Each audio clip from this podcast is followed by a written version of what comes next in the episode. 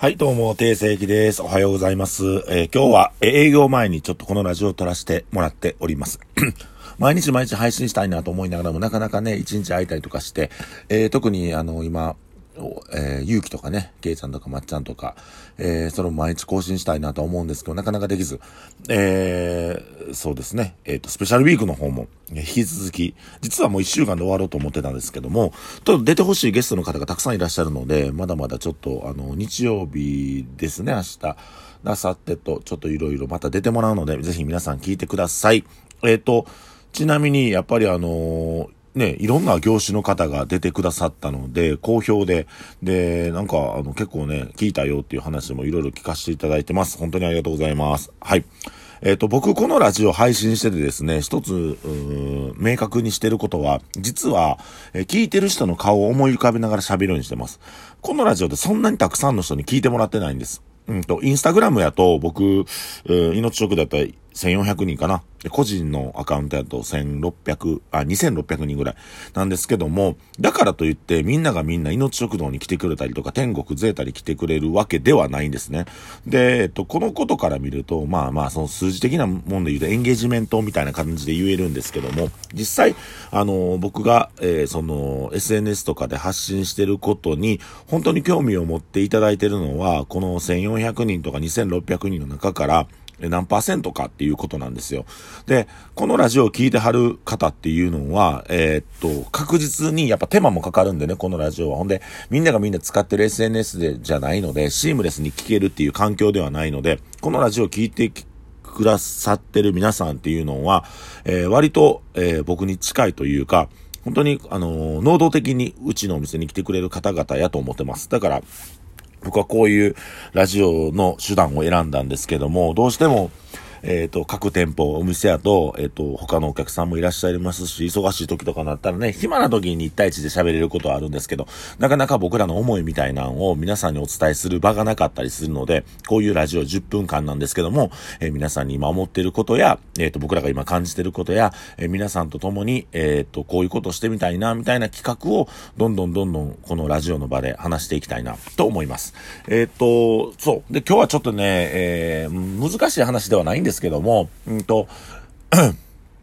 あの、認知の歪み、認知っていうかね、認めて知る、知って認めるっていうこと認知って言うんですけども、この自分自身が自分をどう認知してるか、うん、自分はどういう人間かって自分がわからない。こういうことってあると思うんですよ。で、まあね、僕も年々年々、あ、そうや、そうそう思い出した。僕今ダイエットやってて、で、あの、ダイエットやってるんですけど、えっ、と、今のところ7キロぐらい痩せたんかな。で、頑張って痩せていってるんですよ。で、パッと鏡見たときに、前までって、僕自分で鏡見てるときに、自分のベストコンディションの状態に、こう、なんていうんかな。だから写真とかで見たら自分の顔の違和感とか、あ、自分が思ってる自分じゃないなっていう体格があるんですけど、で、結局ね、これ鏡で見てる時って俺補正してたんやっていうことに気づいたんです。で、こう痩せ出したら自分が思ってた自分の顔に近づいていってる、これ分かりますかね？なんか、そう。だから僕結構その、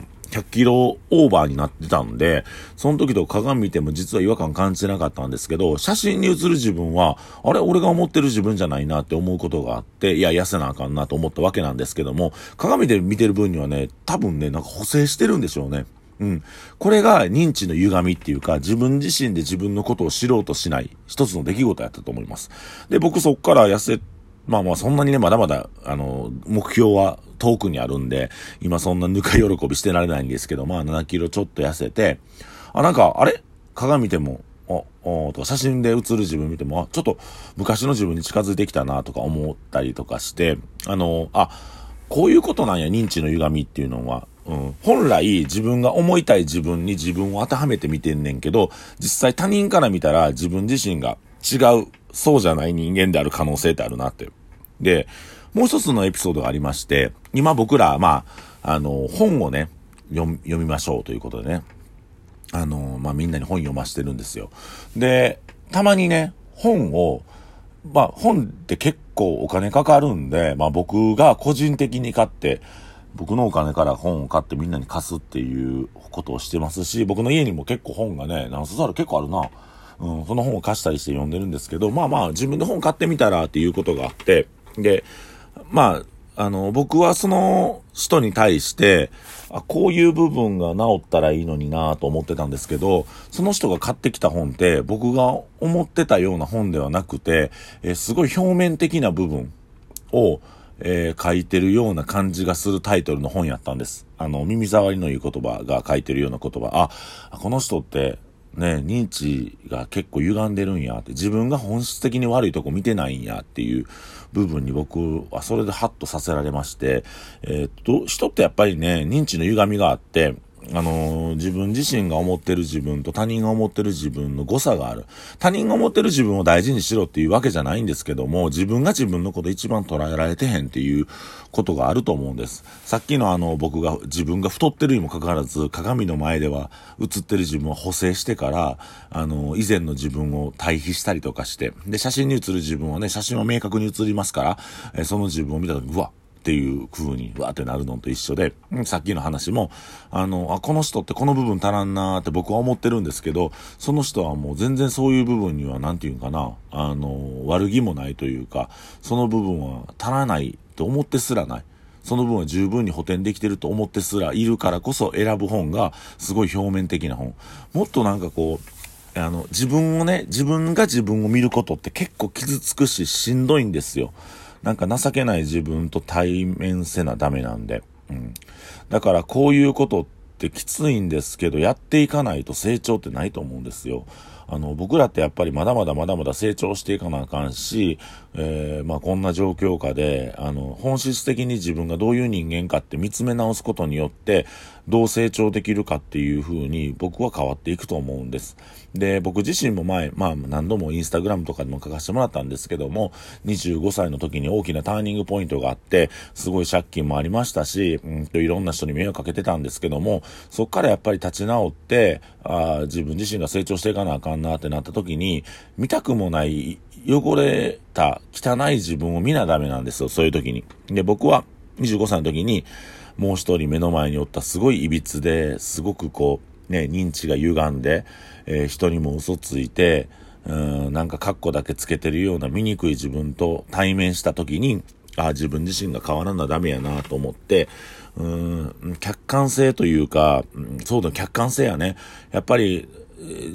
まあ自分の目で自分見たらどうしても補正かけてしまうんで、自分は今の、今までの状態がすごい心地よかったり、だらしなければだらしないほど、その人生ってね、居心地がいいですからね、あの、岩盤浴長いしてまうみたいな。岩盤浴長いしてんねんけど漫画だけ読んでから結局岩盤浴入ってない。これが人間の 差がやと思いますね。あ よくあるじゃないですか。岩盤浴行ったらね、やっぱ汗かかなあかんから岩盤浴入らんダメなんですよ。でも岩盤浴入るの暑いししんどいやん。だからあの、雑魚寝できる部屋でずっと漫画読んでまう。これが人間のね、あの、差がというか、うん、と思います。ね、これっていろんなことに当てはめられるから、ほんまにしんどいことせなあかん時にしんどいことできひんかったらね、やっぱりこう成長がないし、それこそ岩盤浴行ったのに汗かいてないみたいな、本末転倒なことになっていくと思うので、あの、僕はやっぱり、うん、ね、本当にあの自分自身の汚い部分を見つめ直して成長していくっていうことが、本当に、あの、まあ、人生をより良くするし、うん、で、同じ仕事やっててもね、やっぱりね、見る角度が変わったらね、全然違うんですよ。あの、ほんまに素晴らしい仕事してるなと思うのと、うわ、むちゃくちゃ体しんどいなと思うのと、僕ね、正直ね、ここ何年間で、あの店っていうか、休み欲しいって思ったことないんですね。やっぱ現場出たいし、お客さんと会いたいし、お客さんの顔見たいし。で、今もみんな休ませなあかんから僕休んでるだけで、毎週木曜日休んでるんですけど、ほんまのことでね、毎日店出たいんです。むちゃくちゃ楽しいんですよ。で、まあ、体もしんどなることもあるけど、やっぱりね、みんなと喋ってね、お酒一緒に飲んでたらすっごい楽しいし、毎日何かが生まれてる感じがするし、毎日みんなが成長してるような感じがするんですよ。だからできるだけ僕現場に出たいと思って、まあ今ね、ゼータなんかで言うたら、うん、狭いしね、動きにくいってなるけど、まあまあ出たいんですよ、現場に。出しゃばりなんですよ。みんなに会いたいんですよ。寂しがりなんですよ、僕は。本当に寂しがりやなと思いますね。で、こうやって今、あの家でずっと勉強してて本読んでんのも、なんか、もっともっと僕らのお店っていうのが居心地のいい場所になるためには、うんと、手を突っ込まなあかん部分がいっぱいあると思うんです。他の飲食店はこんなことしてないと思いますよ。他の飲食で絶対ね、こういうとこに手つけないんですけども、僕はもう本当にフルスイングで人材教育っていうところに、うんと、当て、的を当ててね、えー、一生懸命取り組んでる理由はそこで、やっぱり、あのー、むっちゃくちゃうまい飯があっても、店員が態度悪かったら俺いかんと思うんすよ。で、逆に言ったら、そんなに美味しない冷凍食品の店でも、むちゃくちゃええやつやったらめっちゃ行くと思うんですよ。うん。なんか人間ってそんなもんで、めちゃくちゃうまい飯作れるのにめちゃくちゃええやつおるっていう店作りたいんですよ。もんで時間かかんねんな、これって。ほんまに時間かかんねんけど、やりたいんですよね、それを。みんなが居心地よくて、みんなが楽しいスポットを作るためには、まだまだ僕らのレベルではダメやと思ってるんで、あの、まあ、最高級な肉は出せません。ね。そら、あの、値段もうちの店は安いけど、ただ、皆さんの口に届くのは原価率も考えた時に、美味しいお肉を口の中に、みんなの口の中に入れたいと思ってます。で、その上で、接客っていうのは、僕らの店の価格帯での最高水準は保ちたいなと思って僕は今、いろんなことに対して挑戦してます。だからどんどんどんどん皆さんの居心地が良くなってから、毎日のように通いたい店を作るためには、やっぱり僕ら自身働いてるこのね、スタッフというか、うんとね、プレイヤー自身が、本当にあの、楽しんでやらなあかんし、その、この、誰も味わえない僕がいつも頭の中からアドレナリンが出まくってる店舗に立った時のこの喜びっていうのは、うんと、本当にね、あの、すごくこう気持ちのいいものですし、毎日毎日やっぱ楽しいんですね。うん。体もしんどいですよ。体もしんどいおっさんになってきたからね。でもこういう経験をみんながみんな味わえるように、やっぱりこの、まあね、どんどんどんどん僕は人材教育っていう部分に対して人を変える、人が成長するっていうところにフルスイングで僕はバットを振っていきたいですし、えー、共に成長していきたいなと思っております。ね。皆さんも、えー、いいお店作るんでぜひまた来てください。よろしくお願いします。定石でした。